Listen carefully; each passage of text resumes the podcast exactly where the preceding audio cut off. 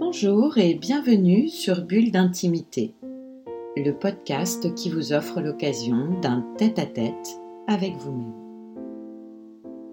Je suis Céline Fallet, maître praticien en hypnose ericksonienne, énergétique et spirituelle, formée à la psychothérapie humaniste, à la PNL ou programmation neurolinguistique, thérapeute engagée à l'éveil des consciences.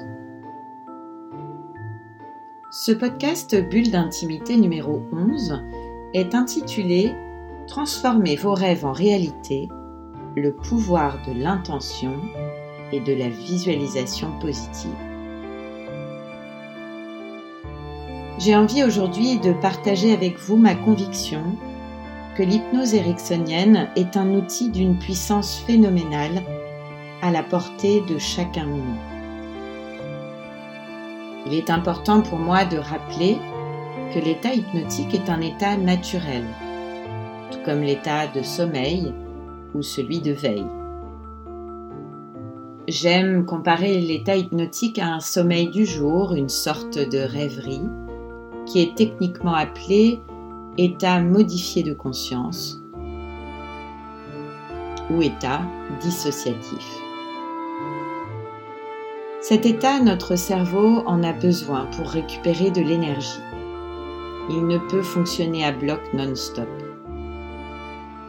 Naturellement, sans que vous en ayez particulièrement conscience, vous entrez en état hypnotique environ toutes les 90 minutes.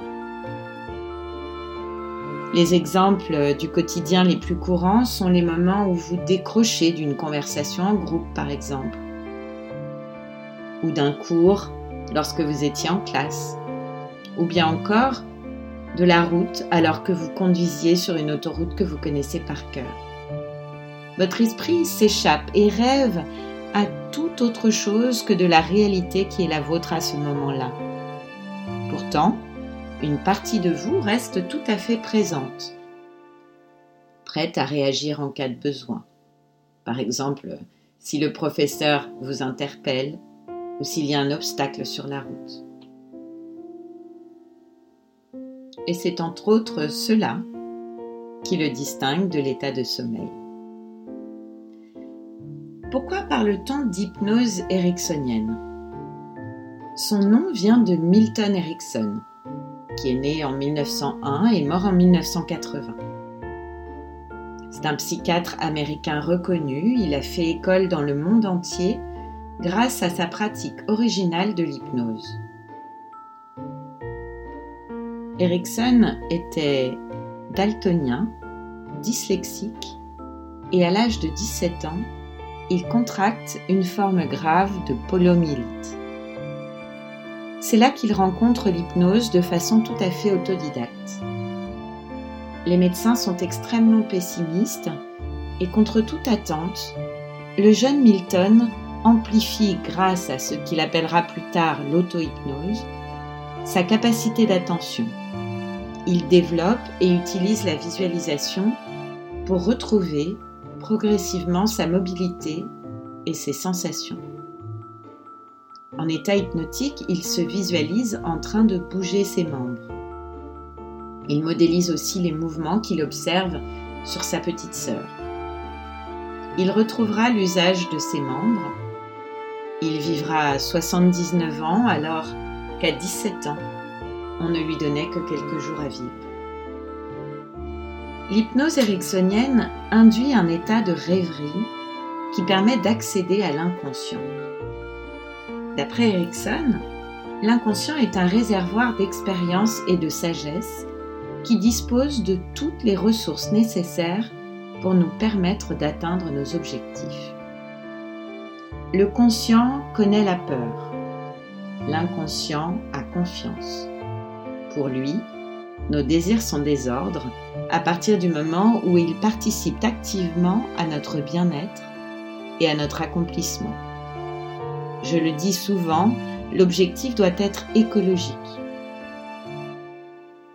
Écologique pour la personne, bien sûr, et aussi pour son environnement, sans quoi il ne sera pas atteint. Pour faciliter cet état modifié de conscience, le langage hypnotique agit en profondeur comme un stimulus et court-circuite le mental. Je me suis amusée avec le titre de ce podcast.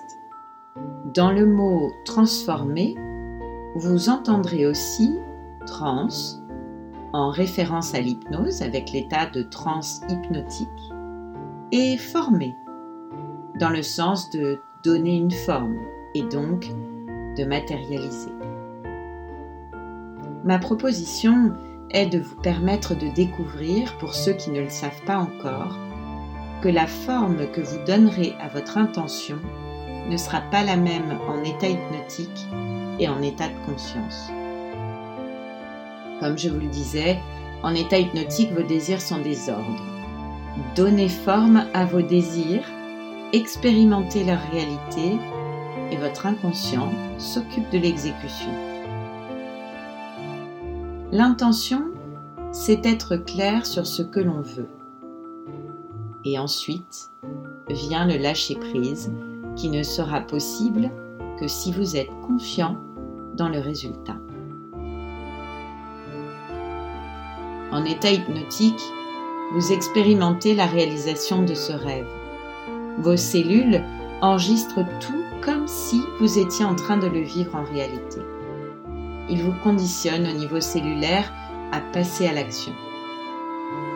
Des expériences scientifiques ont démontré que les mêmes zones du cerveau étaient activées quand on fait quelque chose ou lorsqu'on s'imagine le faire en visualisation.